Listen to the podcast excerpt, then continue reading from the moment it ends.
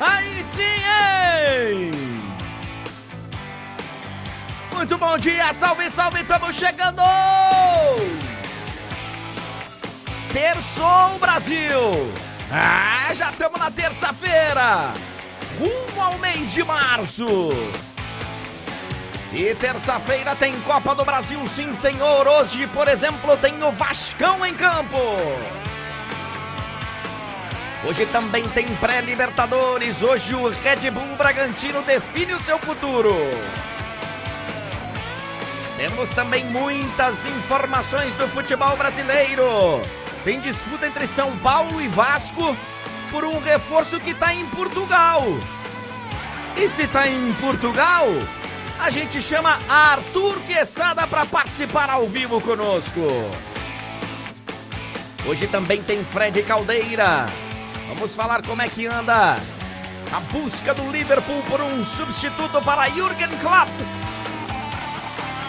E muitas e muitas e muitas informações espalhadas pelo mundo. Vamos até falar da vida alimentar do Mbappé. Mbappé. Vamos nessa, estamos começando.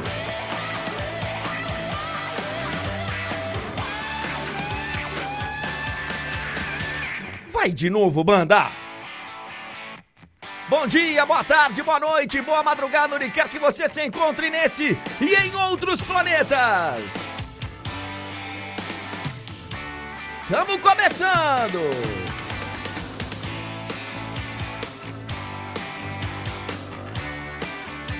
Nove horas e três minutos!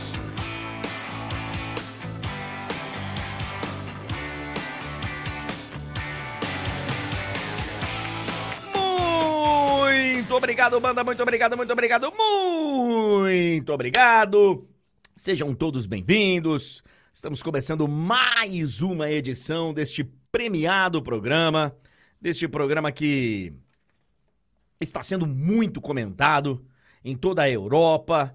Ouvi falar também que na Oceania muita gente tem comentado, tem acompanhado o programa, sempre à noite lá, né? E tá muito legal realmente a repercussão da nossa live do André Henning. Hoje temos mais uma vez a companhia de Túlio Ligeiro, que daqui a pouco vai trazer o seu bom dia. Temos a companhia hoje de João Vereza, que a qualquer momento vai substituir o nosso Túlio Ligeiro por contas de paternidade, né? Qualquer momento o nosso Túlio Ligeiro vai se tornar pai. Então, estamos já com o nosso plano B engatilhado pra gente seguir aqui com a live do André Henning sem interrupções. Que aqui é o seguinte, meu nome é trabalho, meu sobrenome é hora extra. Por falar em trabalho, a gente já tem um programa encomendado muito bom nessa terça-feira, tá? Nós temos uma encomenda para vocês espetacular. Basta vocês ficarem aí. Aliás, você que está no YouTube, seja bem-vindo, já deixa o like. Faça como eu estou fazendo nesse momento, olha aqui, ó. Deixa o like. Galera do YouTube, quebra essa pra nós. Obrigado a você que está na Twitch, na roxinha. Obrigado a você que está no Facebook. Obrigado a você que está no TikTok. Nós temos um programa especial para vocês nessa terça-feira. Especial. Muitos assuntos. Participação de duas figuras queridíssimas, maravilhosas. Fred Caldeira e Arthur Quesada. Mas eu queria falar hoje no meu comentário inicial de algo que eu já comentei outro dia, mas que eu vou reforçar. Rames Rodrigues, agora é contigo, hein? Agora é contigo, irmão. Para quem não sabe, Rames Rodrigues foi inscrito ontem no Paulistão. Muita gente imaginava que ele só poderia ser inscrito para a fase decisiva do Campeonato Paulista e assim previa o regulamento para novas inscrições. Só que aconteceu um detalhe no São Paulo. O São Paulo perdeu um jogador machucado. O Luiz Gustavo, um dos reforços da temporada, teve uma contusão no tendão de Aquiles e não vai poder mais jogar no Campeonato Paulista. E tinha uma previsão no regulamento de possibilidade de substituição em caso médico. Então, ao invés de esperar a fase decisiva do Paulista, o São Paulo já conseguiu inscrever o Rames Rodrigues no lugar do Luiz Gustavo, deixando o colombiano apto à prática do futebol a partir já de amanhã. Amanhã, o São Paulo tem um jogo atrasado contra a Inter de Limeira. Esse jogo vai ser lá no Mané Garrincha, em Brasília. Mando da Inter de Limeira. É um jogo que interessa não só as duas equipes que brigam por vaga, também interessa ao Corinthians, por exemplo, que briga com a Inter de Limeira por uma das vagas no seu grupo. Interessa muita gente nesse Paulistão. E tem no domingo o clássico. São Paulo e Palmeiras, com transmissão aqui da TNT e da Max. Aliás, daqui a pouquinho eu quero dar uma olhada, ver como é que tá o portal da Max. Olha aqui. O Rames ia embora, tá? Já tinha anunciado que ia embora, o São Paulo topou, realmente não dá mais. O Rames não quis ir com a delegação lá para a Supercopa em Belo Horizonte, não ia ser relacionado para o jogo, mas estava convidado, junto com todo o elenco. E ele falou: não, não vou, isso não caiu muito bem no São Paulo. Vamos fazer o seguinte: vamos cada um para o seu lado. Tá, mas e o contrato? Como é que a gente faz? Olha, eu abro mão aqui, você abre mão aí. A gente faz um acerto aqui no meio do caminho, tal. O que, que você acha? Não, não é bem assim. Eu acho que é assado. A gente pode ir por aqui. Não, acho que não, por ali. Escuta. Nós não vamos chegar a lugar nenhum aqui. Que tal você voltar e jogar? Você tá treinando aí, cara. Você é um profissional que cumpre a sua parte, que cumpre as suas obrigações. Não quer tentar de novo, não? E parece que nessa conversa a única alternativa que restou foi realmente a reintegração do Ramos Rodrigues. Um pedido de desculpas. Olha, professor, eu me arrependo de não ter ido para a Supercopa, quero mostrar o meu valor, quero mostrar o meu futebol. Podemos? Podemos. E agora a gente vai entender se o Rames ficou no São Paulo realmente porque ele tá afim de dar a volta por cima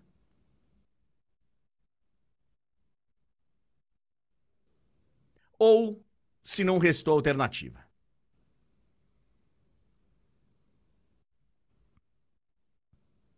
A gente vai ver agora. Porque que algo estava esquisito nessa passagem do Rames pelo São Paulo, a gente já falava aqui há tempos. Como é que o cara vem para jogar? O Rames não veio aqui para passear. Não veio aqui para compor elenco. O Rames veio para jogar. Como é que já passaram alguns treinadores pelo São Paulo e nenhum colocou ele para jogar?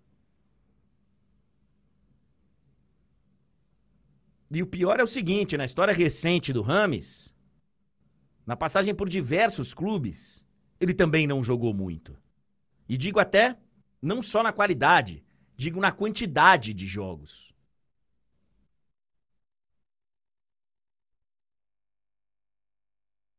Fez poucos jogos no Everton, fez poucos jogos no Olympiacos. No Real Madrid, então, nem se fala. E ficou lá um tempão. No próprio Bayern de Munique, que foi uma passagem até interessante, também não fez uma grande quantidade de jogos. Jogar bola ele sabe, velho. Ele sabe. E numa dessa, amanhã, ele vai ter a oportunidade de mostrar para o torcedor de São Paulo, que fez um grande investimento nele, tá? São Paulo colocou uma grana bem interessante para poder contratar o Ramos Rodrigues. E tá chegando a hora, Rames, de você retribuir o que foi investido em você.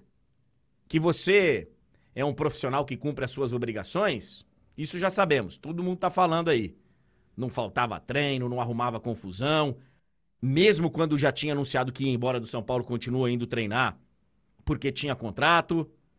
Mas jogar bola não é só isso. Jogar bola em alto nível, em clube grande, não é só cumprir com as suas obrigações. É se dedicar num nível diferente. A camisa que você está utilizando é a do São Paulo Futebol Clube. Honre essa camisa, jogue bola e mostre o seu valor, cara. Mostre a sua qualidade. Porque já passou da hora, hein, Rames?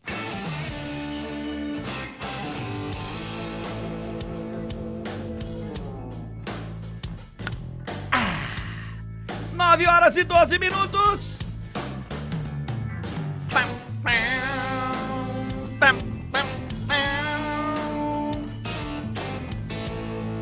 Ah, senhoras e senhores, temos um grande programa, viu? Temos um grande programa hoje. Hoje eu estou ansioso, meu amigo Túlio Ligeiro, por várias razões. Primeiro que é terça-feira. Aliás, semana que não acaba nunca, hein? Hoje já é terça-feira. Então, se você analisar com calma, já estamos encaminhado, velho. Já estamos encaminhado. Hoje já dá pra, já dá pra tomar uma, inclusive. Terça-feira, já é quase quarta, que é praticamente quinta. Sextou meio-dia, então hoje já dá pra. Mas eu tô ansioso, não só pelo fato de ser terça-feira, mas por hoje recebermos a presença de Fred Caldeira, de Arthur Quessada, esses dois queridos maravilhosos, com vários assuntos. Fredinho para falar aí do futuro do Jürgen Klopp, desse título do Liverpool cheio de garotos. Arthurito Quessada para falar da disputa de São Paulo e Vasco pelo André Silva que joga lá no Vitória de Guimarães, para falar da possibilidade aí do Botafogo contratar um técnico português. Temos muitos assuntos para a gente falar hoje. Bom dia, seu Túlio Ligeiro. Bom dia, André. Bom dia para todo mundo que nos acompanha. Enquanto você falava aí, eu já estava aqui pensando, ó, porque o Arthur, diferente do programado, vai vir já com informações diferentes, tá? do que a gente conversou antes do programa para agora, já tivemos atualizações. É claro, elas vão em acordo ali com o que a gente estava conversando, André, mas o Arthur já tem aí novas informações que saem na imprensa portuguesa sobre um desses assuntos aí que você falou. Mas aí eu vou deixar para o Arthur falar, né? Não vamos queimar largada aqui. Daqui a pouco o Arthur vem para falar sobre. E você disse sobre ansiedade, André. Ansiedade é a palavra que vem resumindo aí minhas últimas semanas, cara. Eu tô numa ansiedade danada pro nascimento da Laura, evidentemente. Agradeço as mensagens aí do chat quando você falou sobre isso. Muita gente dando os parabéns. Muito obrigado, pessoal. É... E assim, André, você falou de tomar uma hoje. Gostaria, tá? Porque a situação do Vasco é complicada. Mas é... eu tô no seguinte momento, né? A, a Bia, né, minha esposa, ela tá pegando no meu pé falando assim: não, você não vai beber, não, porque Laura pode nascer a qualquer momento e, e aí você vai ter que pegar o carro para gente ir pro hospital. Então você. Enquanto Laura não nascer, eu tô num. num é, zero. Não me parece ser uma ideia razoável você pedir um carro de aplicativo é... para ir pro hospital, né? Ir hospital. Então. É, é melhor você dar uma segurada. Exatamente. Assim. É bom, é bom um tempinho, né? É bom. Dá uma segurada que é melhor. É... Ô, ô Túlio, Vou te falar que hoje, terça-feira, eu já dei uma olhada aqui. Eu acessei hbomax.com e já houve a mudança. Já estou em Max! Que legal, cara. É, tem alguém até aí perguntando. Ah, foi aqui na, na Twitch. Qual a diferença por que vai mudar de HBO Max para Max? É porque ela está ainda melhor. Evoluiu. Evoluiu. Nós temos agora junto o grupo Discovery. Então hoje é Warner Bros. Discovery.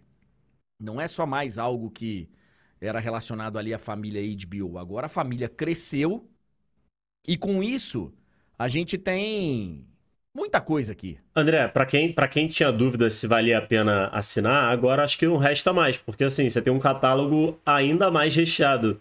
Você tem dois serviços. Tipo assim, o que era antes separado em dois serviços de streaming, agora você tem em um só. Então, assim, pô, se isso não é bom. Realmente espetacular. E com tudo que já tinha. E mais ainda, por exemplo, os realities do Discovery, que são fantásticos.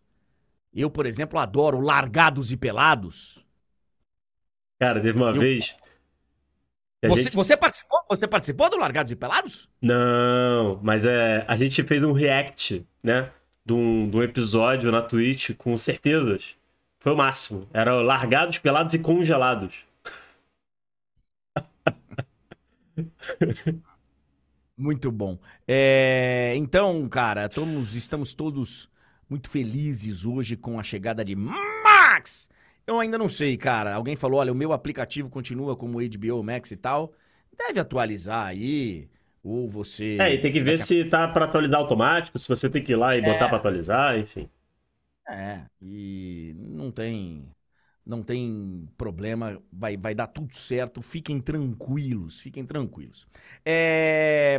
Olha aqui, o, o Tulhão, você separou aí vários assuntos. Cara, tem um monte de coisa aqui, são assuntos curtos e de pitacos que nós vamos dar aqui durante essa terça-feira, mas tem coisas muito interessantes. O que é que você separou pra gente aí?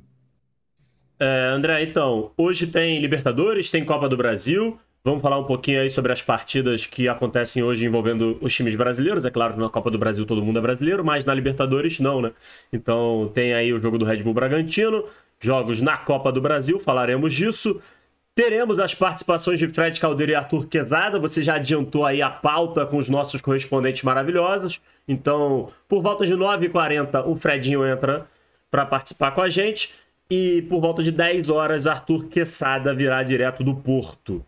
É, você já falou aí do Rames inscrito no Paulistão, no lugar do Luiz Gustavo.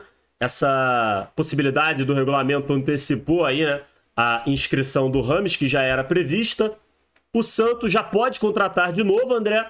Caiu finalmente, oficialmente, o transfer ban, né? Já era esperado, agora era só uma questão de, form... de, se, de se formalizar essa situação. É uma das heranças malditas da gestão passada, né? Que o Ricardinho sempre fala aqui é, é, parece que tá resolvido. Era uma dívida com o Fabian Bustos. Isso. Aí, que era uma coisa antiga e que foi resolvida na semana passada, eu acho, e agora já já mandaram lá o documento para a FIFA. A FIFA já baixou no sistema. Sabe aquele quando você liga pro call center? Fala, escuta, já paguei aqui. Não, aqui tem que dar uma baixa no sistema. Você então, pagou como, meu irmão? Boleto, boleto demora três dias. Pix é na hora. É. Como é que foi isso aí? É mais ou menos isso aí. Então já, já resolveu e o Santos já pode contratar se ele quiser. É, você falou, André, do Mbappé. Tem aí um possível novo capítulo, episódio na série Kylian Mbappé. Eu acho, eu acho, eu tenho a impressão de que é aquele episódio quase que um filler.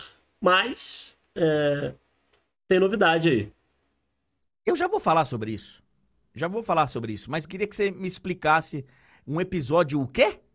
Filler, é quando o episódio na prática ele não acrescenta em nada, ele é só para cumprir, ele é só para cumprir tabela e ter mais episódio, entendeu? Tipo assim, se você tira esse episódio, se você não assiste esse episódio, não te faz falta nenhuma na para você no entendimento da série. É, é, filler do verbo to fill, né, de encher Encher linguiça, no caso. É. Então, cara, é... já vou falar. O Macron e o emir do Catar chamaram o Mbappé para um jantar.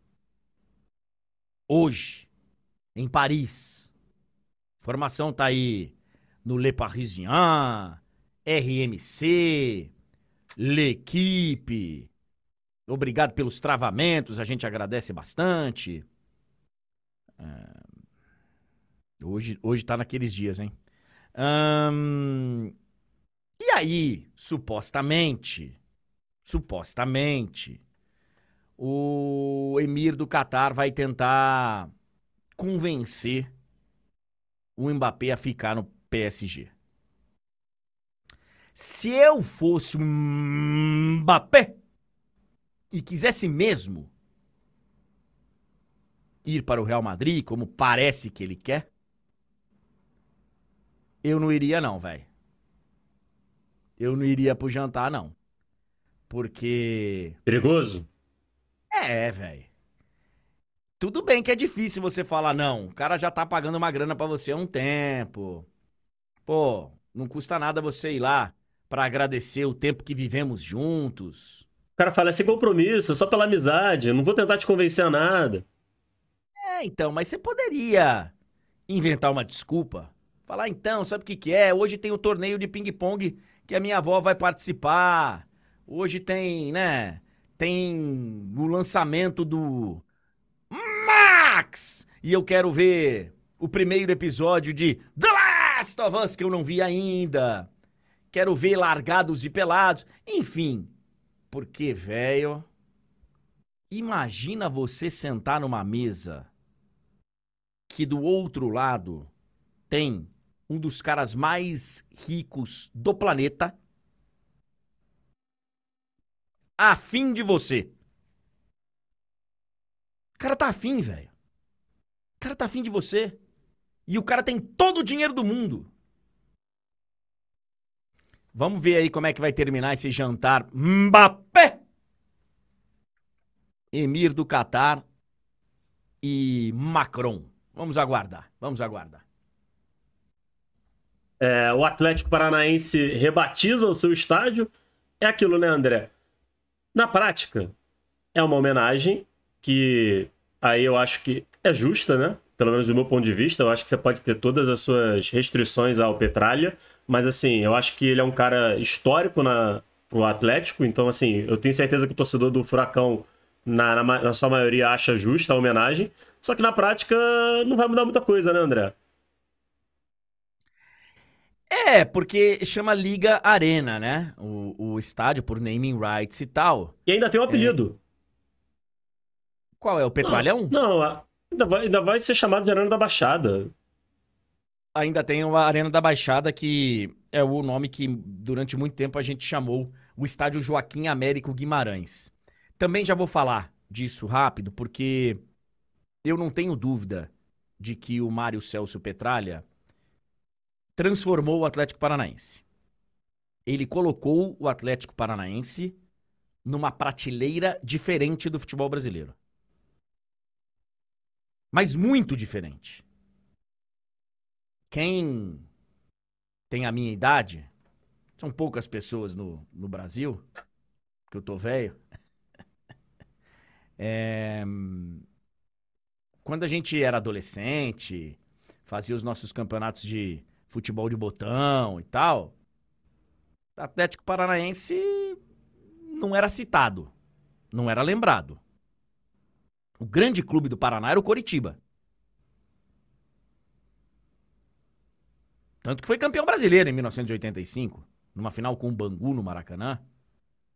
Então, ele, ele transformou a história do Atlético Paranaense. Agora, se a permanência dele por tanto tempo é boa ou ruim, o que aconteceu nos bastidores durante todos esses anos e tal, é uma história que precisa ser avaliada, precisa ser, né, entendida, compreendida, porque é evidente que ele não é um santo. Evidente. Todos nós temos os nossos defeitos e as nossas falhas. E ele teve várias públicas, inclusive. Agora, votaram no conselho do, do Atlético e foi com 100% de aproveitamento lá, de aprovação mudar o nome de Estádio Joaquim Américo Guimarães para Mário Celso Petralha. Inclusive a família, acho que o bisneto de Joaquim Américo Guimarães, que foi o cara que é, fez com que o primeiro estádio do Paraná fosse construído, onde hoje é o estádio Mário Celso Petralha. Ele foi o fundador de um clube que fez a fusão com um outro para que nascesse o Atlético Paranaense e tal. Chamaram o bisneto do, do Joaquim Américo Guimarães lá para o conselho para explicar, olha, é, a gente vai colocar em votação para mudança do nome por essa razão, por aquela outra razão. A família falou, pô, para você homenagear um, você não precisa deshomenagear o outro. Mas foi votado e mudaram o nome para Mário Celso Petralha. E temos muitos outros assuntos também, né, Tulhão? Mais ou menos, André, mas tem. Bastante. Hoje estamos com o Túlio Ligeiro e também com o João Vereza. É, tem como abrir o áudio do João aí, pelo menos para dar o bom dia? Bom dia, João! Bom dia, André. Me ouve aí? Ouço, ouço bem. Coisa bom dia, boa. João! Bom dia. Estamos aqui nas mediações do bairro de Botafogo, aqui no Rio de Janeiro. E o escritório está aqui decorado tudo de da Max, como você gosta de falar. Max a partir de hoje. 9h27, daqui a pouquinho a gente vai conversar com o Fred Caldeira, com o Arthur Quesada. O Alan tá falando aqui, ó. Joaquim Américo fundou o Internacional.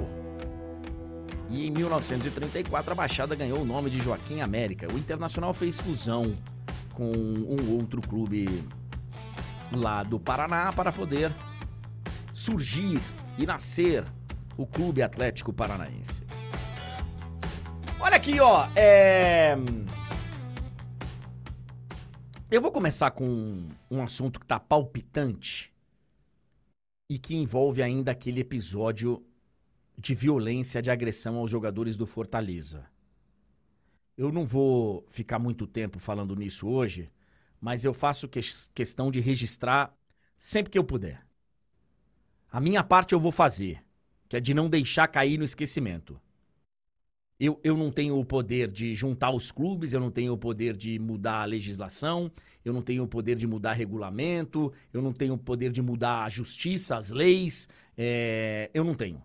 Mas eu posso aqui, como comunicador, não deixar o assunto cair no esquecimento, porque já está caindo. Já está caindo. O esporte, ontem, pediu uma série de uma série de coisas para as mais variadas esferas. E eu acho interessante registrar isso. O esporte pediu ao Ministério Público extinção das organizadas.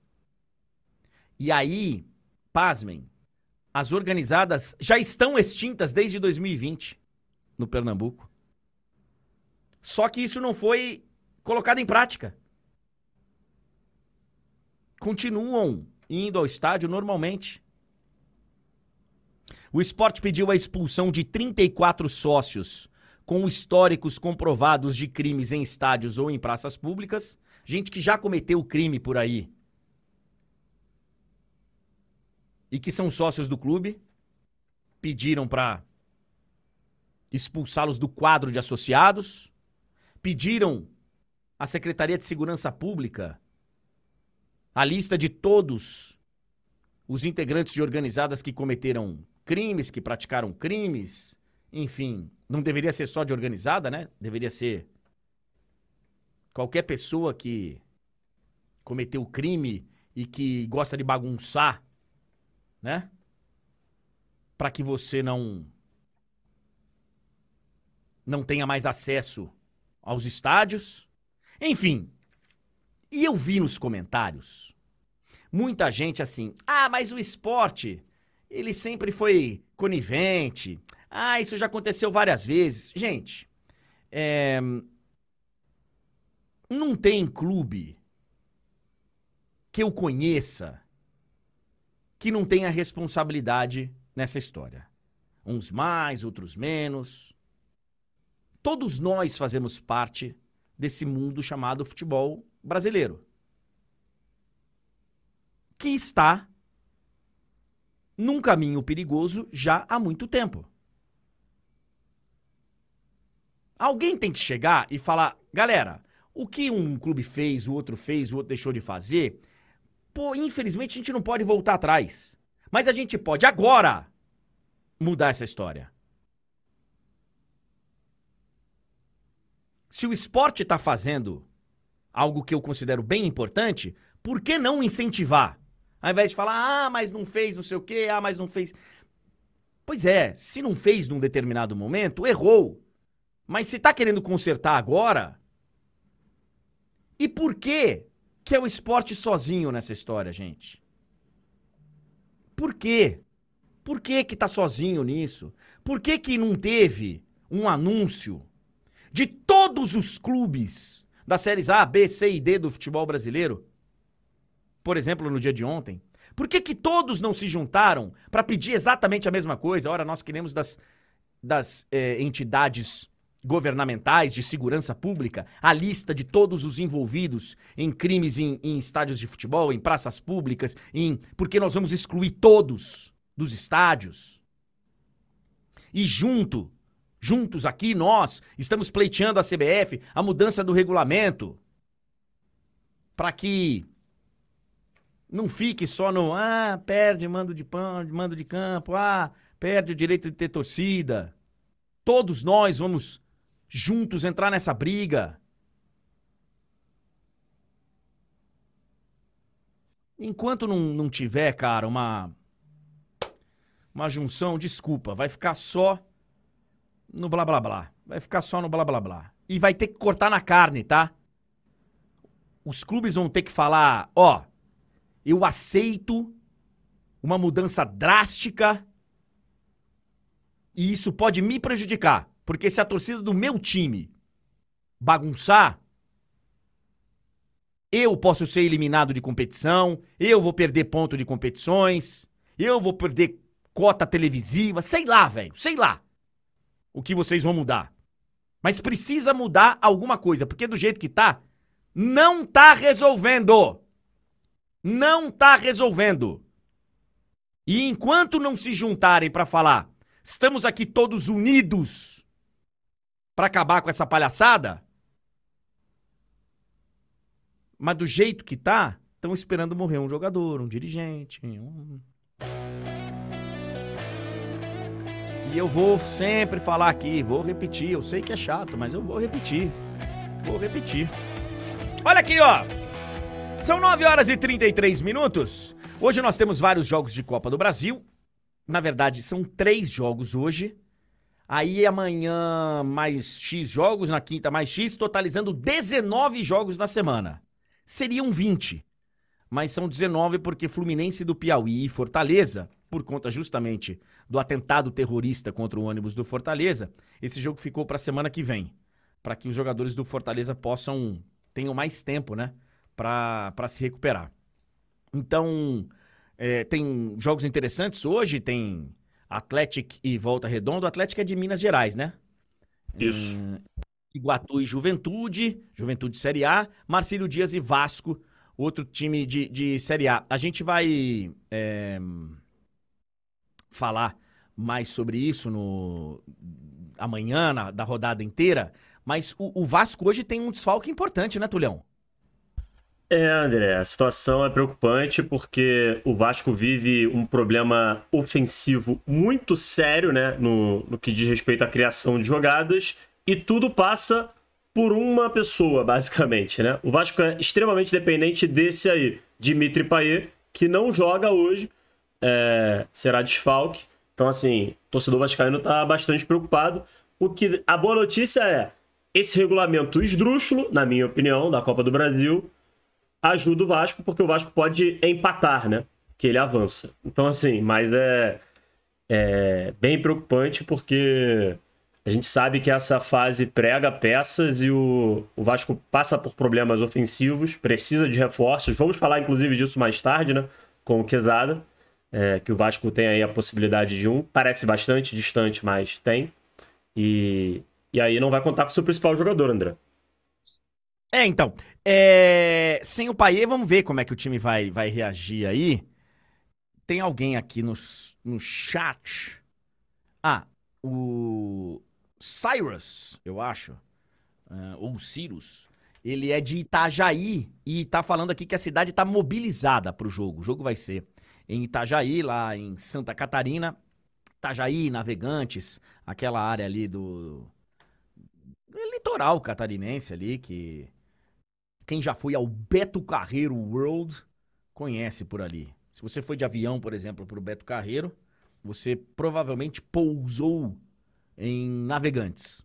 Pode ter sido também em Florianópolis e tal, mas aí você andou mais de, de carro, ou de busão, ou de van, ou enfim. É, mas é uma região portuária ali muito importante do estado de Santa Catarina. Então, amanhã vamos ter, hoje vamos ter esse jogo e amanhã a gente fala mais da rodada do, da Copa do Brasil. Penha também, Éfino, bem lembrado, também ali na região, Balneário Camboriú, é tudo, tudo por ali. É, hoje também temos jogo importante pela pré-Libertadores. Pré-Libertadores. O Red Bull Bragantino recebe o Rio Negro Águilas Douradas, que segurou um 0 a 0 lá no jogo da ida. Foi 0 a 0 o jogo lá em Medellín. É jogo perigoso, né, velho? Você dá uma deslizada. É aquilo, né, André? Você trouxe um resultado que teoricamente é bom, só que futebol tudo pode acontecer, né? De repente, um, um gol na sorte, um jogador expulso, você começa a se complicar. Mas assim, o Bragantino é extremamente favorito, assim como o Botafogo amanhã. Esses dois clubes, confirmando esse favoritismo, se enfrentarão, né, André? A gente vai falar mais, evidentemente, amanhã de Botafogo e Aurora e, consequentemente, também do que acontecer em Bragantino e, e Águilas Douradas, Águilas, o Rio Negro de Águilas Douradas. É... Enfim, a gente vai falar bastante aí desse jogo. Aliás, cara, deixa eu fazer uma pesquisa aqui rápida. Porque eu já vi esse time sendo chamado de Águilas Douradas, de Águilas. Agora de Rio Negro Águilas. É, é, é o Águilas é o Douradas. Eu acho, eu, eu, eu, eu sempre soube como Águilas Douradas. É... Nombre Águilas Douradas. Apodo, que é apelido, né? El equipo dorado. El equipo del Oriente. É um clube que tem apenas 15 anos de fundação. Ah, entendi. Ele foi fundado com um nome. Em 2014 mudou para Águilas Douradas Pereira. E em 2016, Águilas Douradas. E ele é de Rio Negro, que é lá pertinho de, de Medellín, onde inclusive caiu o avião da Chape, né? Se não me engano, o avião cai. É município, é estado? Rio Negro é o estado onde está Medellín? Enfim, eu lembro, eu lembro que se falava muito de, de Rio Negro na época do. Eu não sou um profundo conhecedor da geografia colombiana, tá, gente? Fui poucas vezes, inclusive, para Rio Negro é um município. Que é onde fica o aeroporto, inclusive, eu acho. Então. Bom, de qualquer forma, velho. Precisa, precisa ganhar o jogo Red Bull Bragantino. Precisa ganhar o jogo. E amanhã a gente fala mais de do Botafogo, que faz também a sua partida. Voltou com um empate na bagagem o Botafogo lá de Cochabamba. 9 horas e 39 minutos. Olha aqui, ó. É... Nosso Fredinho Caldeira já está conosco. Ontem, viu, Fredinho? Boa tarde, meu amigo. Como é que você tá, Fredinho?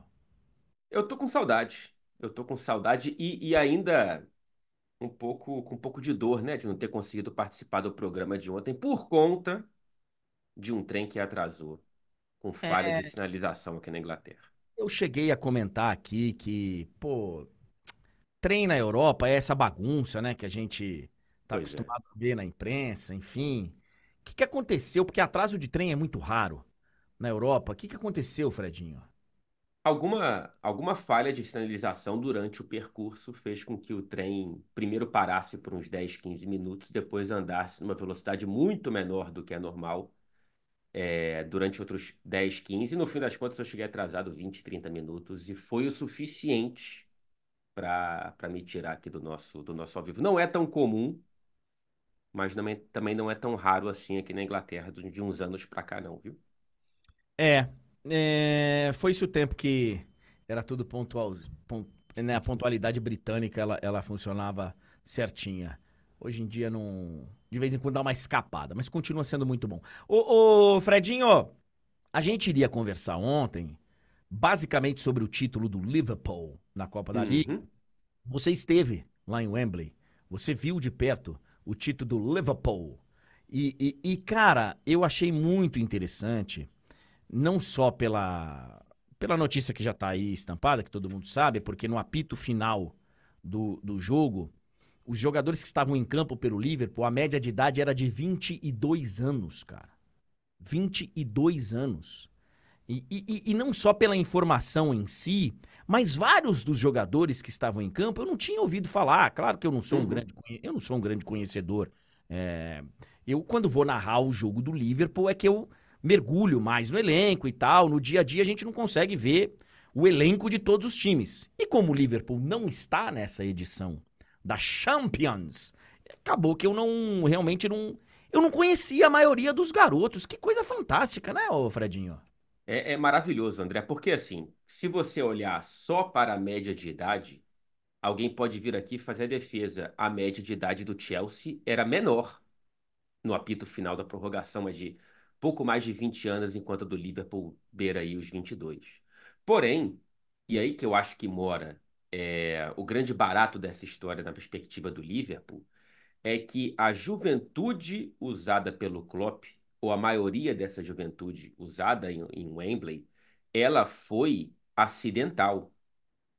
Ela foi por conta de necessidade de você ter um banco completo, dado o altíssimo, altíssimo número de lesões, né? Enquanto é, o, o Liverpool vai para o jogo com 11 lesionados, as principais estrelas fora, né? Com exceção do Van Dijk, que acabou sendo o autor do gol da vitória e do título.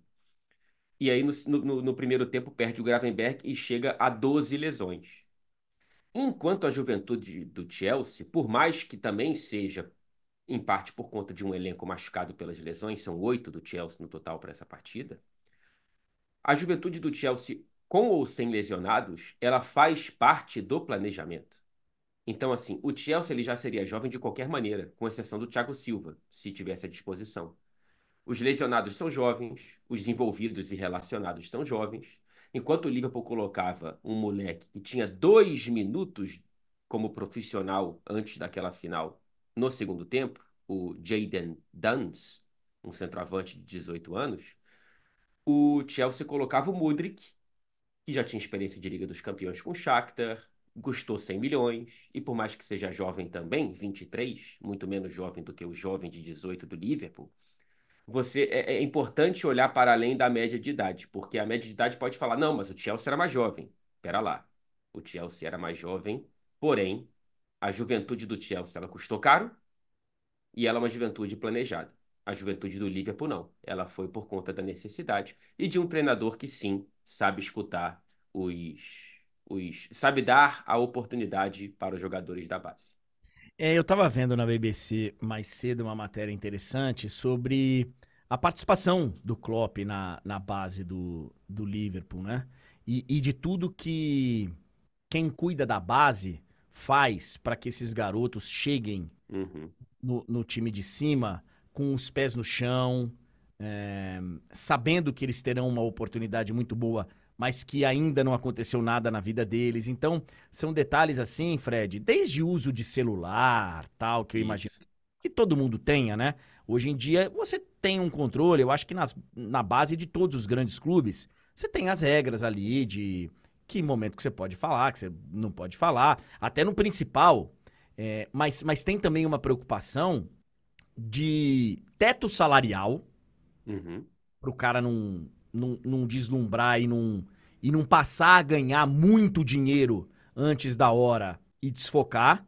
O dinheiro é importante para todo mundo, mas ele, se vier uma quantidade muito grande antes da hora, ele pode desencadear um processo ruim para a formação profissional e também de, de gasto do dinheiro. Não é que eles trabalham de graça, eles têm o salário, mas eles são, eu não diria desencorajados, mas eles são quase que proibidos de comprar carrões, de Uhum. gastar, de gastar com, com bobagem, né, Fred? Isso, isso. É, é, quem é, é o dono dessa gestão que já dura uma década, é um cara chamado Alex Inglethorpe. Ele é um ex-jogador britânico e que está como o, o, o chefe das categorias de base do Liverpool já nessa última década. Portanto, além dos nomes que a gente viu em campo pela primeira vez agora nesse domingo, também veio da gestão dele o Alexander Arnold, outros jogadores que a gente já vê há algum tempo aí subindo e subindo muito bem com a camisa do Liverpool, né? Essa gestão ela passa muito por esse lado de tentar colocar os pés da garotada no chão, né? O salário que você falou aí, o limite é de cerca, equivalente a cerca de 20 mil reais por mês, o que eu, né? Acho que está bem dentro de, uma, de um limite é, que não é ilusório, ele é um limite prático mesmo, porque o Liverpool certamente poderia pagar muito mais, né? E, claro, e, e, e pagava não, muito mais antes. não, e, assim, e outros podem pagar mais, né? Sim. Então, você pode então, perder assim, o moleque, né? Você pode perder, então, então tem uma gestão de salário e tal, não sei o quê, mas de plano de carreira, eu imagino, de atenção com essa, com essa garotada, para fazer com que o cara fique e não olhe pro vizinho e fale, pô, mas ali ele vai me pagar 10 vezes mais. Né? Uhum. Exato. Cara, é, assim, para não, eu não quero ficar só criticando o Chelsea, há pontos positivos, mas se você é, o seu filho, ele tá ali com 14, 15 anos, tá jogando muita bola, ele tem a oportunidade para o Liverpool e ganhar um pouquinho menos nesse momento, mas você vê, caramba, tudo bem que o Klopp vai sair, mas você vê, caramba, o treinador ele coloca a molecada numa final de Copa da Liga. Ele não coloca quando tá 4 a 0 na segunda rodada da Copa da Inglaterra contra o time da quarta divisão. Ele coloca numa final da Copa da Liga em Wembley contra o Chelsea. E aí, quando você olha para o Chelsea, é, esse moleque ele está emprestado para um time da, do meio ou do fim da tabela da, do futebol francês e está mal jogando, como é o caso, por exemplo, do Andrei Santos, né? Então, assim, é, é, esse plano de transição para o profissional, ele também é muito bem feito no Liverpool. Tem dois anos, André, que foi inaugurado o novo CT, e esse CT, ele é dos dois. Ele é da base e dos profissionais. Então, volta e meia, o, o, o time titular do Liverpool treina contra o, a molecada. Então, a molecada tá ali tentando jogar contra o Salah, contra o Van Dijk e com, com o Jürgen Klopp te observando. É, mas aí a gente chega na questão, né, Fred? O Jürgen Klopp, ele vai embora, né? Ele... Olha ele. Você vê aí. Ele, ele é um lindinho, né? Ele é um... Dá vontade de apertar a bochecha dele e falar Clopinho. E ele chamou esse de título mais especial, viu? Da, da gestão dele no livro. Ele ganhou Champions, André. Ele ganhou Premier League. Muito Champions. por essa garotada e. Enfim. E, era um título que o Chelsea estava com ele na mão no segundo tempo, né? Desperdiçando chance atrás de chance. O Kelleher pegando pra caramba. E aí ele ganha e o Klopp tem, tem esse momento íntimo aí com a taça. Ô, Fred, quem que vai ser o técnico? Tá vazando? tem especulação, além daquilo que a gente já sabe, que o Liverpool vai querer o Xabi Alonso, o Bayern vai querer o Xabi Alonso, todo mundo quer o Xabi Alonso, ele é realmente a bola da vez. Mas assim, tem, tem vazado, plano B, plano C, como é que é essa história? Já saiu aqui na imprensa. O plano A é o Xabi Alonso, tá? Esse é o plano A. Na teoria, é, de acordo até com o próprio CEO da FSG, que é a empresa que né, que é a sócia majoritária dona do Liverpool, na teoria, a ordem antes do treinador é contratar um diretor esportivo. Para aí sim ser a pessoa que vai determinar plano A, plano B, plano C para a posição de treinador. Mas, na prática, enquanto não chega um diretor, quando você vê que o Barcelona já vai procurar um novo técnico ao fim da temporada, o Bayern de Munique também, você precisa acelerar né? Enquanto a temporada está tá se desabrochando, o Liverpool ganhou um de, de, possíveis quatro títulos aí que pode terminar essa temporada com o Jürgen Klopp, mas também precisa pensar na próxima e no futuro. E, enfim, o Xabi Alonso é o plano A. Isso aí é uma verdade absoluta. Eu conversei um pouco com o Arthur, que cuida mais do, do futebol alemão, na semana passada. Ia comentar com ele, mas vou comentar com você agora porque a deixa, ela tá aí você acabou de, de deixar aí no ar uma informação muito importante, que é a necessidade de você ter um diretor aí no Liverpool. Ok. Uhum. O Bayern de Munique saiu na frente, tá? Sim. O Bayern, o Bayern de Munique não tinha um diretor desde que o Salim Halimidzic é, narrei muito o jogo dele, treinei muito pra falar o nome dele. É, ele tinha saído no ano passado e o Bayern tava sem diretor. O Bayern contratou ontem um sujeito chamado Max Ubel. Ubel. E pagou uma multa. Atenção, senhoras e senhores. O Bayern de Munique pagou perto de 30 milhões de reais, quase 5 milhões de euros, para tirar um diretor de futebol do RB Leipzig. Rapaz. Então, É. O Bayern de Munique já tem o seu diretor e, e eu conversava com, com o- o Arthur na semana passada, o Fred, e eu tenho lido vários artigos aí da Inglaterra, porque o posto de técnico do Liverpool, para quem quer que assuma essa bronca, ele vai ser difícil, cara. Vai Uhum. ser um desafio enorme, porque o cara vai entrar no lugar de alguém que não foi só um dos grandes técnicos da história do clube. Foi um dos grandes uma das grandes figuras da cidade durante esse Uhum. tempo todo, de uma comunidade durante esse tempo todo. E- e- ele não foi só o técnico do Liverpool. Ele foi um cara que se integrou de uma maneira que vai ser muito difícil. E, e as comparações, elas serão inevitáveis, né, Fred? É uma sombra que, por um lado, eu acho que, é, inclusive, a gente debateu isso ontem no, no, no MFM, e, e- e eu falei o seguinte: eu acho que o melhor do Liverpool, do projeto esportivo Liverpool, para o sucessor do Klopp, chama-se Klopp, porque ele organizou o clube, ele colocou o clube numa, num patamar muito maior do que estava quando ele pegou, e ele está passando bastão com uma gestão, com, com uma geração, com um elenco que, a depender do estilo do treinador, você não precisa fazer uma contratação. Olha a molecada que está vindo aí, fora os tantos lesionados, que tem aí um time A, B e meio, sabe, de, de, de qualidade para esse novo treinador. Porém, o pior ponto do projeto esportivo do Liverpool para o próximo treinador chama-se também Jürgen Klopp, porque é essa sombra.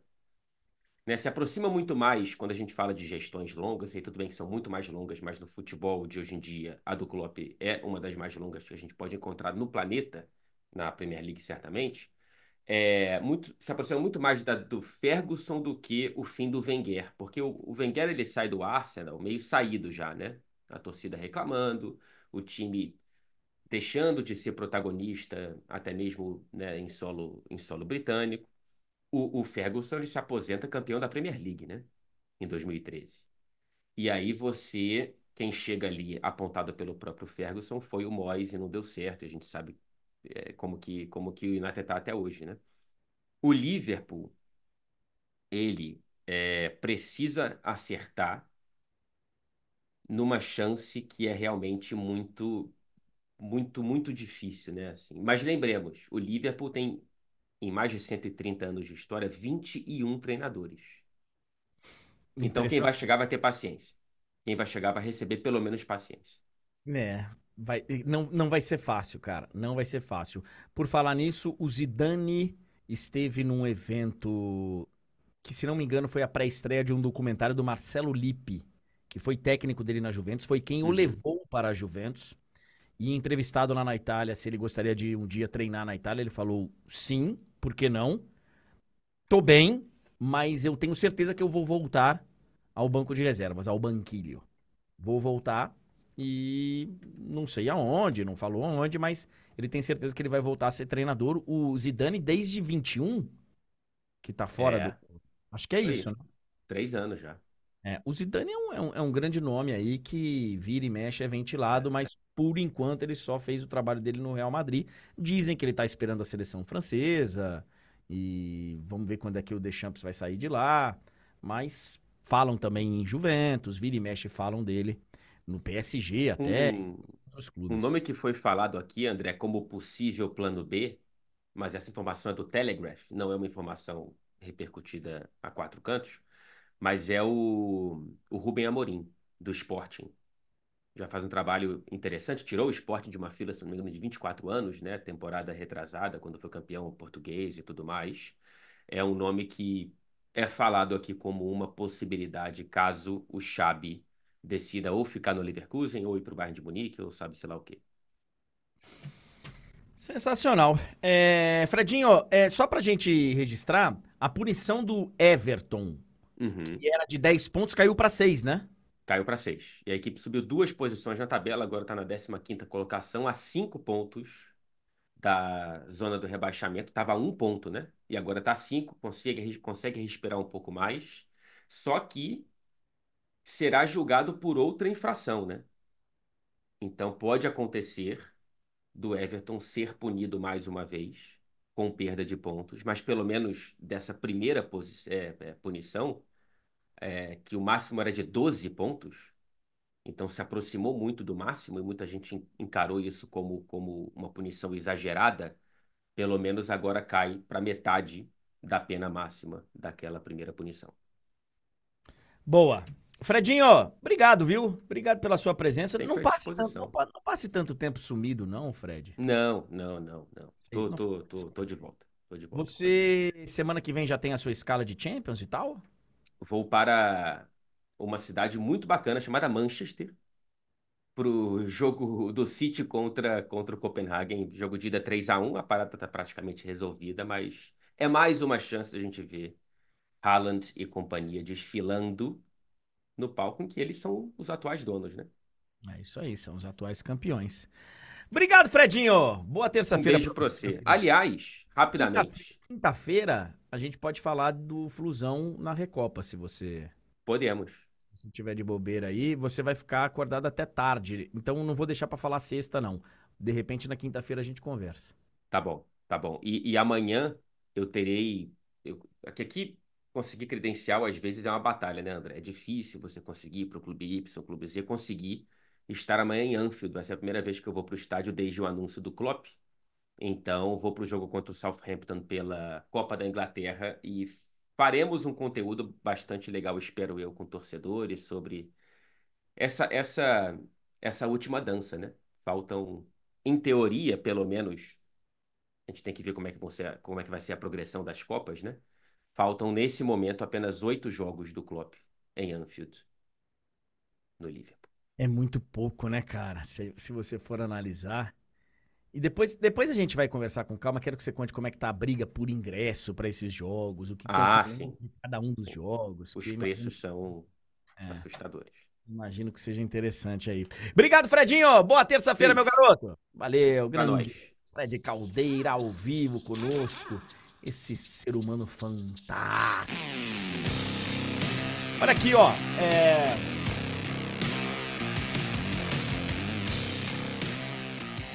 tanta gente aí que pediu pra mim. Pô, André, fala do- da declaração do Tite sobre o Daniel Alves e tal. Eu falei ontem, tá, gente? Eu falei ontem aqui, eu acho que o Tite foi muito mal na declaração dele.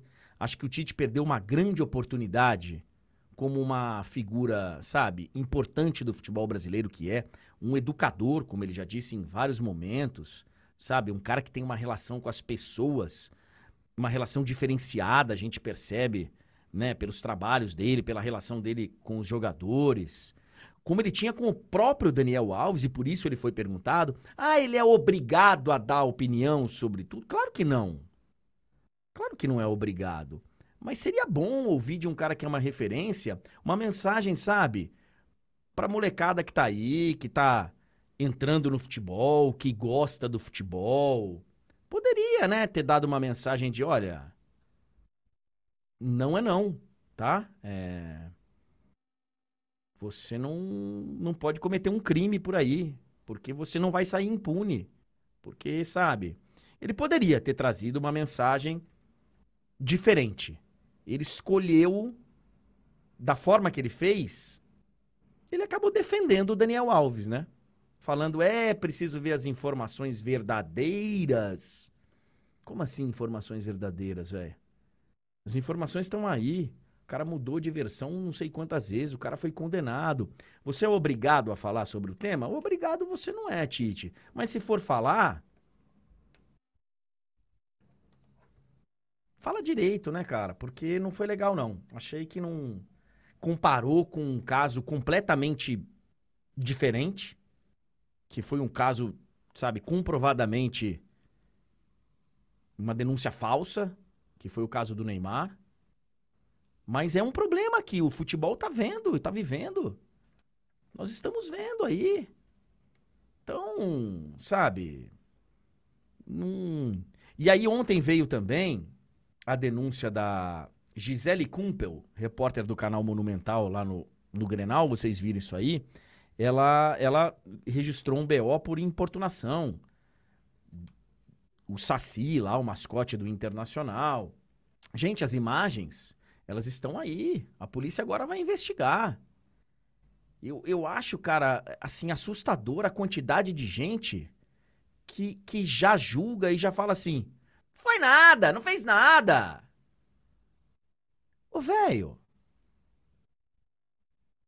Quem decide se tá tendo uma importunação ou não, não é quem importuna, tá? Não é assim que funciona, não.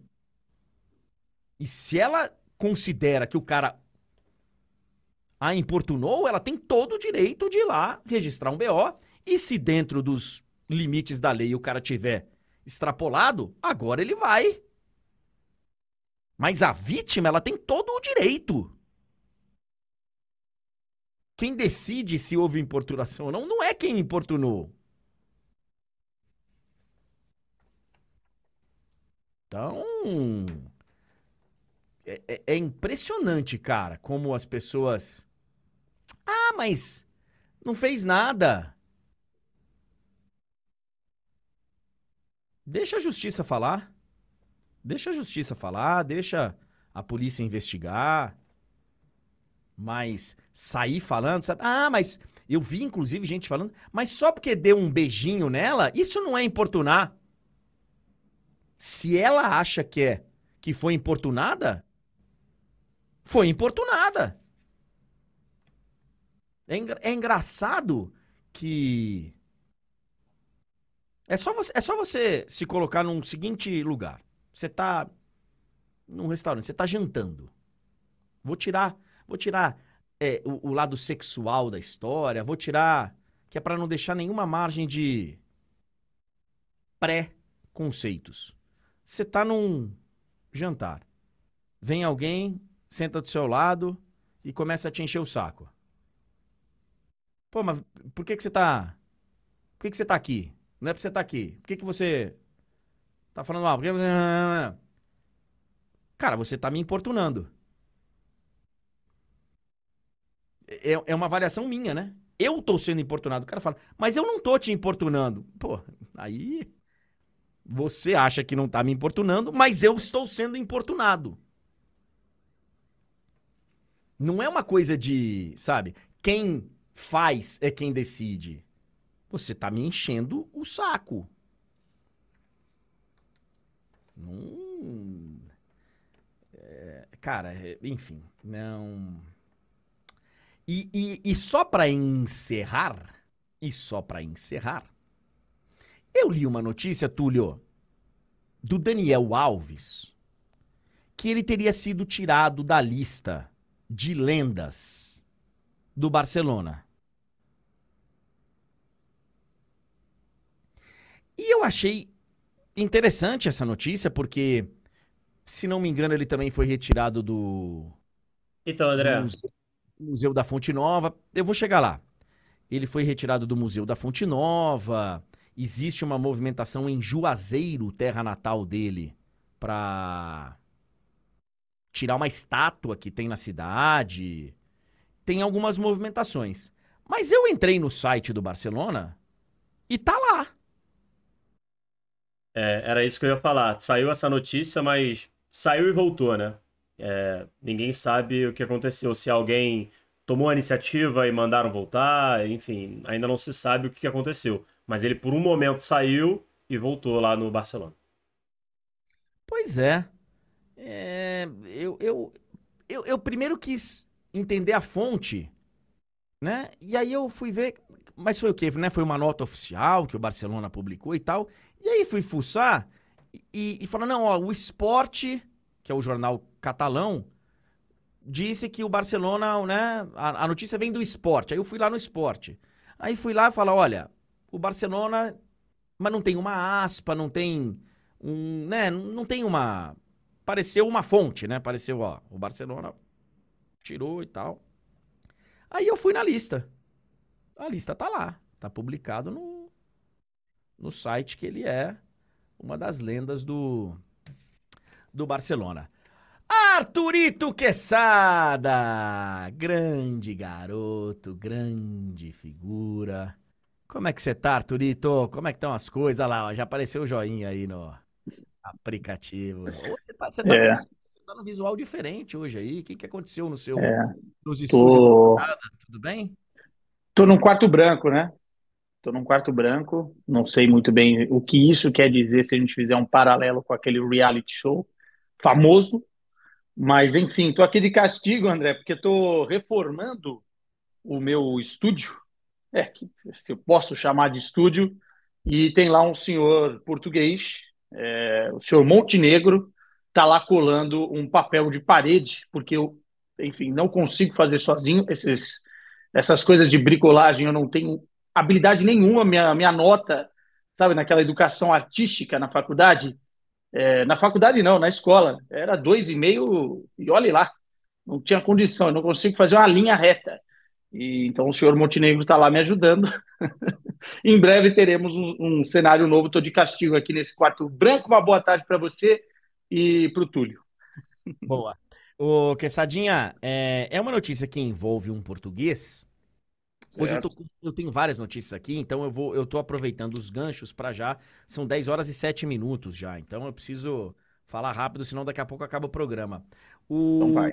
Jorge Jesus comandou o Al Hilal, conhecido nas rodas de pagode como Al Bilal, a sua 24ª vitória seguida ontem. 24ª vitória seguida.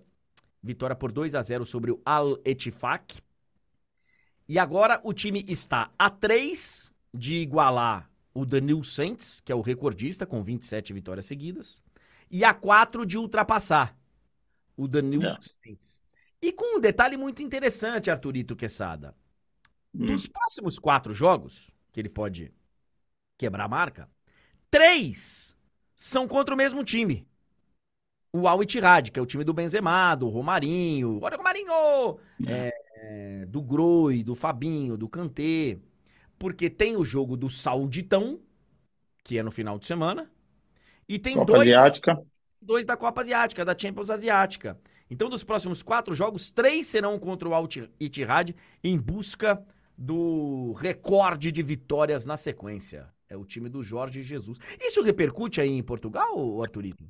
Repercute bastante. Tudo o que é Jorge Jesus aqui em Portugal é ouro para a imprensa, porque ele é um personagem, além de, enfim, ser muito identificado com o Benfica pelos títulos que ele ganhou, passou pelo esporte de uma forma até polêmica, né? Trocou um pelo outro.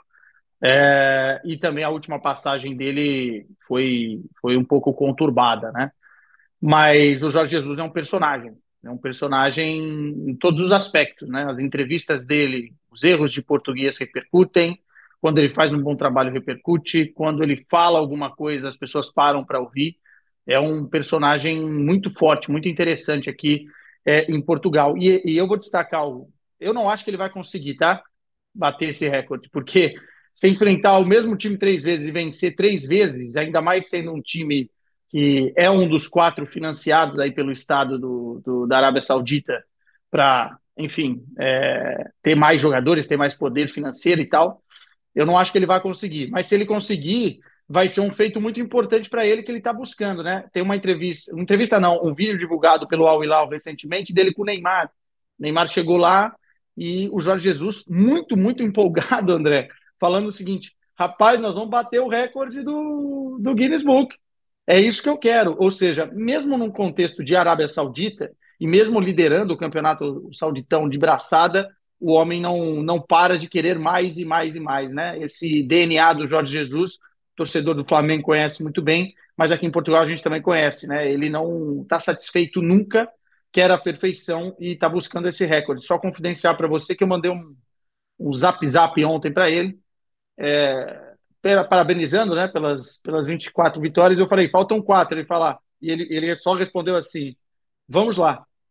Ou seja, o homem tá, tá, tá querendo, tá afim, André. Tá querendo, tá afim e, enfim, ele vai, ele não vai poder contar com o Neymar para a sequência aí desses jogos. O Neymar ainda não estará recuperado. Sobre outro treinador aí do futebol português, Arthur Quesada, Rui Vitória, hum. que faz um tempo, inclusive, que não dirige nenhum clube aí em Portugal. O último trabalho dele foi na seleção do Egito, que fracassou na Copa Africana. Né? O Egito empatou três vezes na fase de grupos foram três empates certo. por 2 a 2 Empatou 2 a 2 com Moçambique, 2 a 2 com Gana, 2 a 2 com Cabo Verde. Empatou com o Congo nas oitavas e acabou caindo nos pênaltis. Falaram em Rui Vitória aqui no Botafogo, Arthur Quesada. E aí? É, informação exclusiva nossa. Ontem eu conversei com algumas pessoas é, do entorno do, do Rui Vitória e a situação é a seguinte: ele teve alguns trabalhos conturbados recentemente. Esse do Egito é, foi muito criticado, inclusive, por, por pessoas de dentro da Federação Egípcia, é, por conta dos resultados. É, se esperava mais dele na Copa de Nações Africana. É, e ele acabou saindo. E a prioridade do Rui Vitória nesse momento é uma pausa na carreira de alguns meses, para entender até o mercado de verão aqui na Europa, é, para onde ele deve continuar. Né? Ele tem uma história muito bonita no Benfica, foi é, campeão português algumas vezes, inclusive, dirigiu um time é, que parecia imparável aqui em Portugal, na época do Jonas, na época do Anderson Talisca, na época do Ederson, é, como revelação no gol do Benfica, enfim. E depois disso ele não emplacou mais nenhum trabalho tão vigoroso. O ponto é que o, o Botafogo chegou a conversar com o Rui Vitória e o Rui Vitória, nesse momento, não está interessado é, em voltar a trabalhar, seja onde for aqui em Portugal, na Europa e tal, vai dar uma parada e por isso as conversas é, não evoluíram. Tem uma lista do Botafogo, pelo que me falaram, com alguns nomes, alguns portugueses, inclusive, é, mas o Rui Vitória não será esse, esse treinador. Ele tem um interesse em algum dia em trabalhar no Brasil, mas não será agora, André. Estou vendo uma entrevista dele, do JJ, não do Rui Vitória. É... Ah, são inimigos, viu? Ah, é? É, são inimigos. Porque na, quando o, o, o, Inimigos assim, né? Como a gente fala assim, de repente os caras nem, nem se odeiam, né? Que inimigos é uma palavra muito forte, mas são rivais, vamos colocar dessa forma. Quando o JJ troca o Benfica pro, pelo Sporting, quem assume no lugar do JJ é o Rui Vitória, que estava fazendo um belíssimo trabalho no Vitória de Guimarães. É, e aí ele pega um trabalho pronto do Jorge Jesus, aperfeiçoa do jeito dele, e o time continua vencendo o campeonato português. É, inclusive numa disputa muito quente com o Sporting do Jorge Jesus. E aí há várias entrevistas, depois se a galera quiser vai no YouTube, um provocando o outro no YouTube, né? Você já sabe do jeitão do Jorge Jesus. Eu lembro da entrevista quando o Benfica ganha do Sporting e o Rui Vitória falando que o Jorge Jesus não tem interesse nenhum para ele. E aí ele vai citando uma série de pessoas que são mais importantes, que ele pensa antes do Jorge Jesus. Inclusive, ele cita o pipoqueiro da praça, que seria mais importante do que, do que o JJ. É muito boa essa entrevista, né? Mas tem uma rivalidade aí. Coisa fantástica, o pipoqueiro. É, e ele pergunta, perguntam a ele do, da qualidade do campeonato saudita e tal. E ele fala hum. que hoje, hoje não dá nem para comparar com Portugal que é muito melhor o Campeonato Saudita, qualidade dos jogadores, enfim. O, o Jorge Jesus. E aqui no chat, cara, o chat, é, quando, a gente, quando a gente aborda alguns temas que fogem do trivial campo-bola, hum. o, chat, o chat se torna um território muito perigoso. Muito perigoso para ficar num termo, hum. sabe? É, tem uma turma que sai do esgoto pra comentar, enfim, é um, é um negócio, é um lugar meio. Mas, cara, tem momentos que ele é maravilhoso, cara. E eu, no, hum. no geral, no geral, eu, eu, tenho muito orgulho em acompanhar o chat, tanto da Twitch como do YouTube, enquanto eu faço o programa. Me ajuda muito. Eu, eu tento relevar os momentos em que ele fica tóxico. E tem vários comentários, cara, muito bons. É, aí o cara fala assim: evidente que não ia dar certo no Botafogo. Rui Vitória. Se fosse Rui derrota, tava contratado. Rui Vitória não. Que sacanagem. Esse jamais vai treinar o Bahia. Imagine como é, que, como é que ele seria anunciado no Bahia. Seria Rui Triunfo, né? E não, não, não vai poder chamar de Rui Vitória.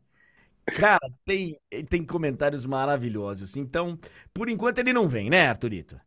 Não, não, não vai. Assim, me garantiram que ele não, não vai trabalhar nos próximos meses.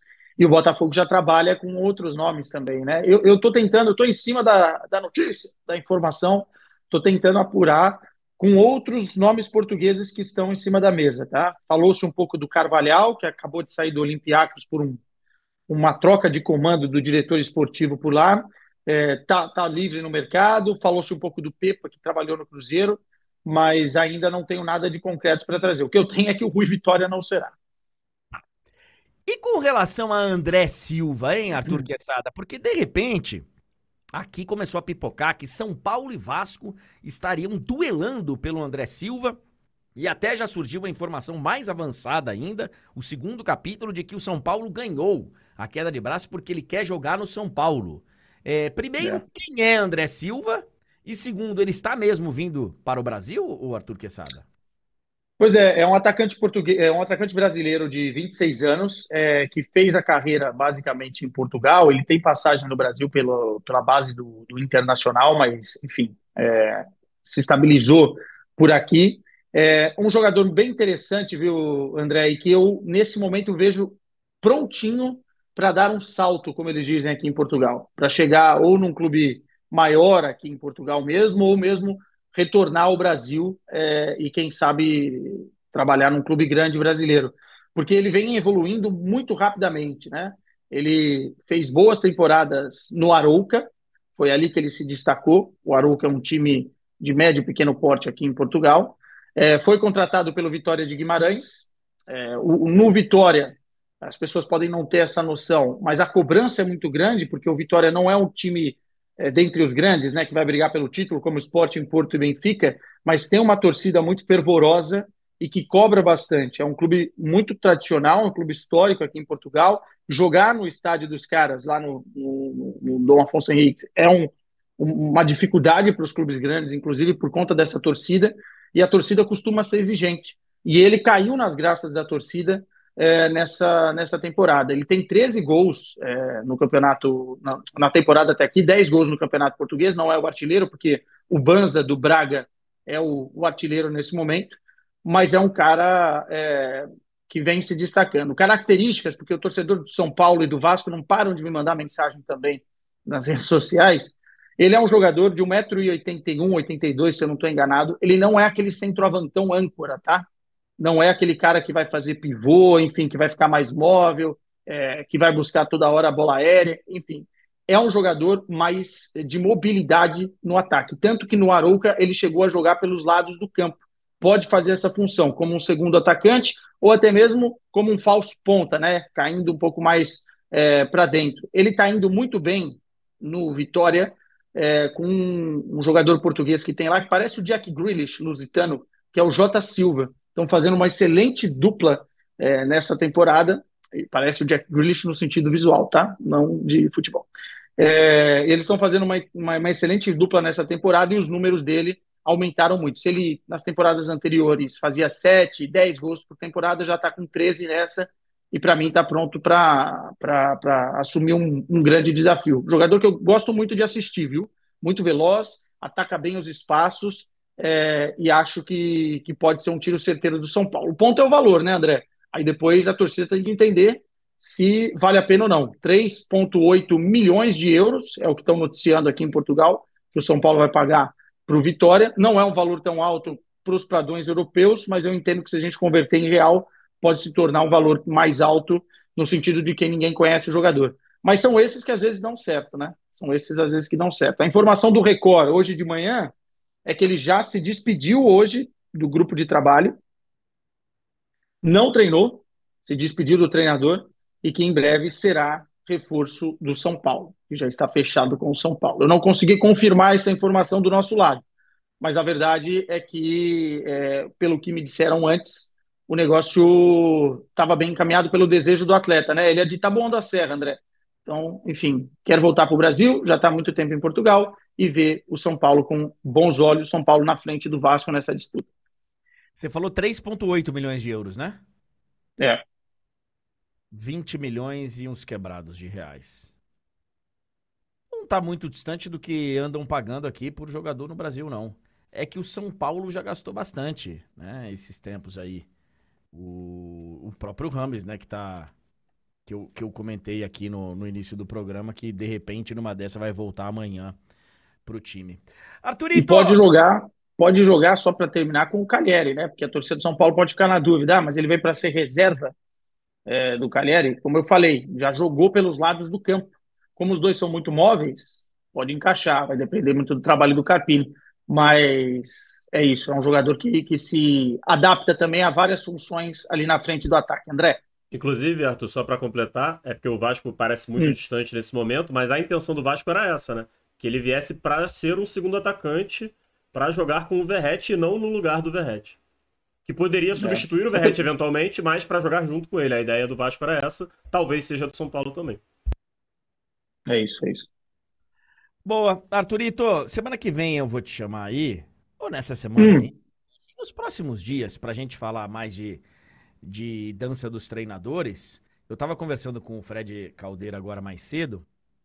Tá todo mundo querendo o Xabi Alonso, a gente falou sobre isso eu e você semana passada.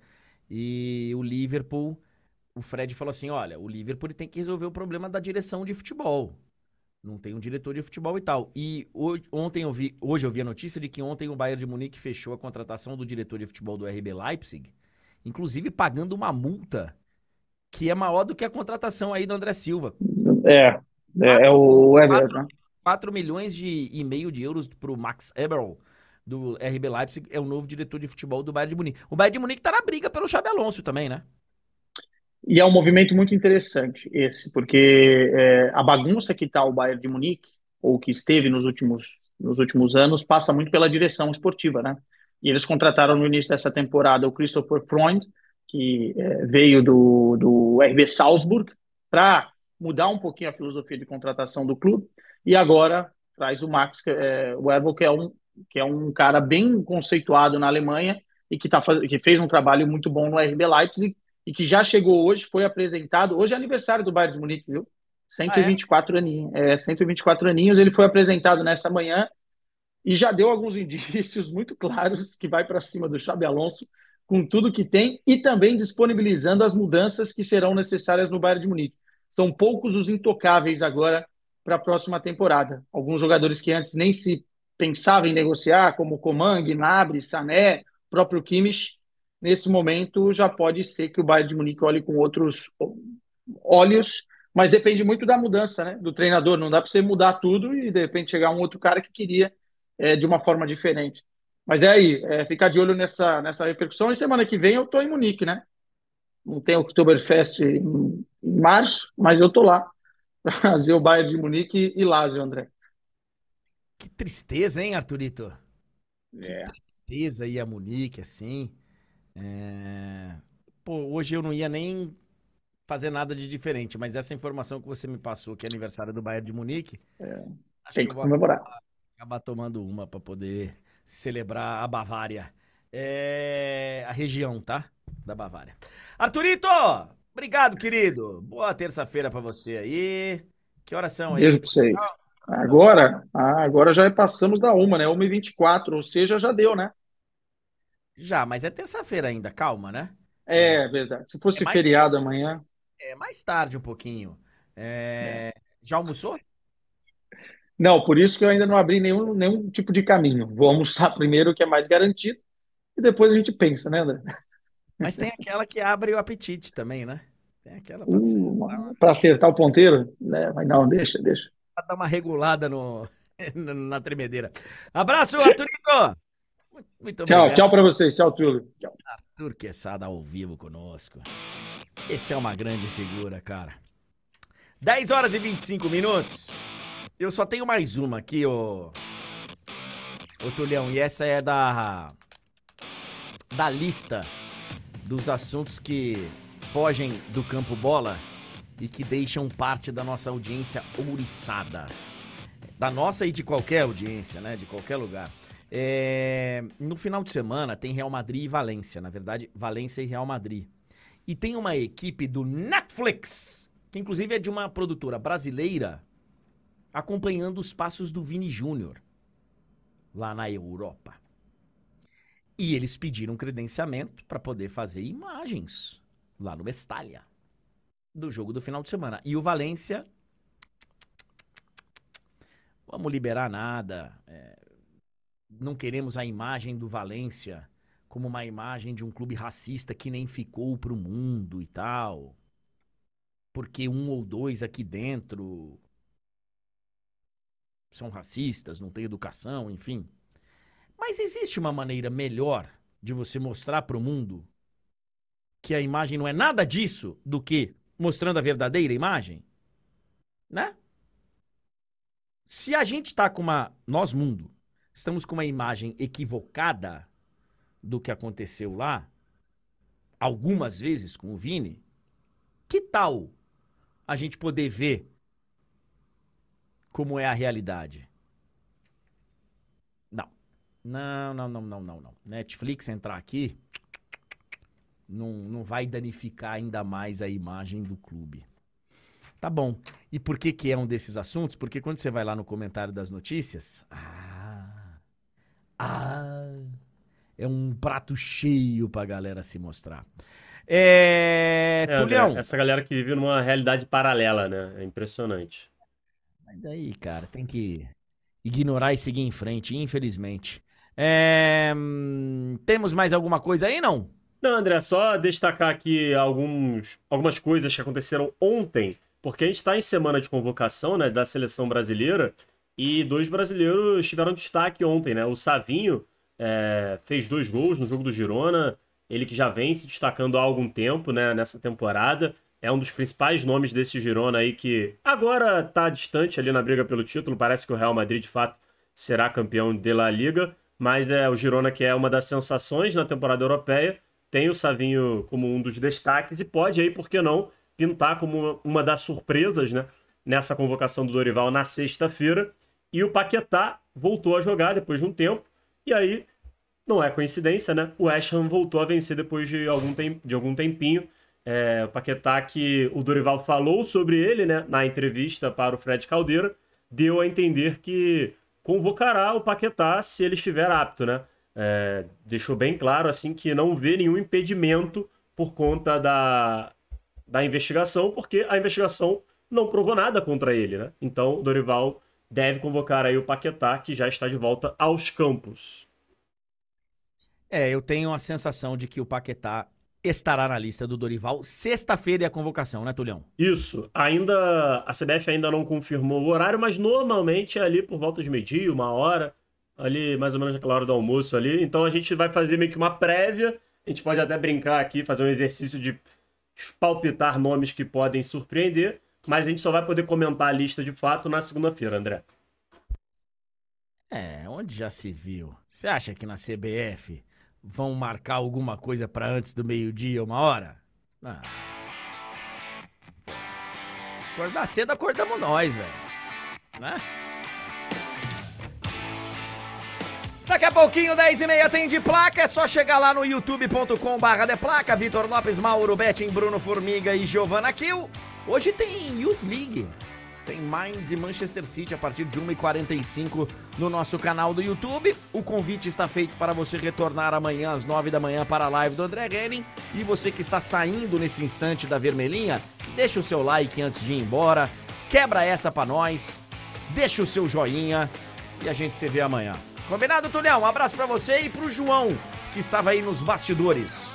É, inclusive se ele tiver aí, ele pode dar o valor dele também. Obrigado, André. Obrigado, chat. Um abraço para todo mundo e até amanhã. Valeu, João! Galera, valeu!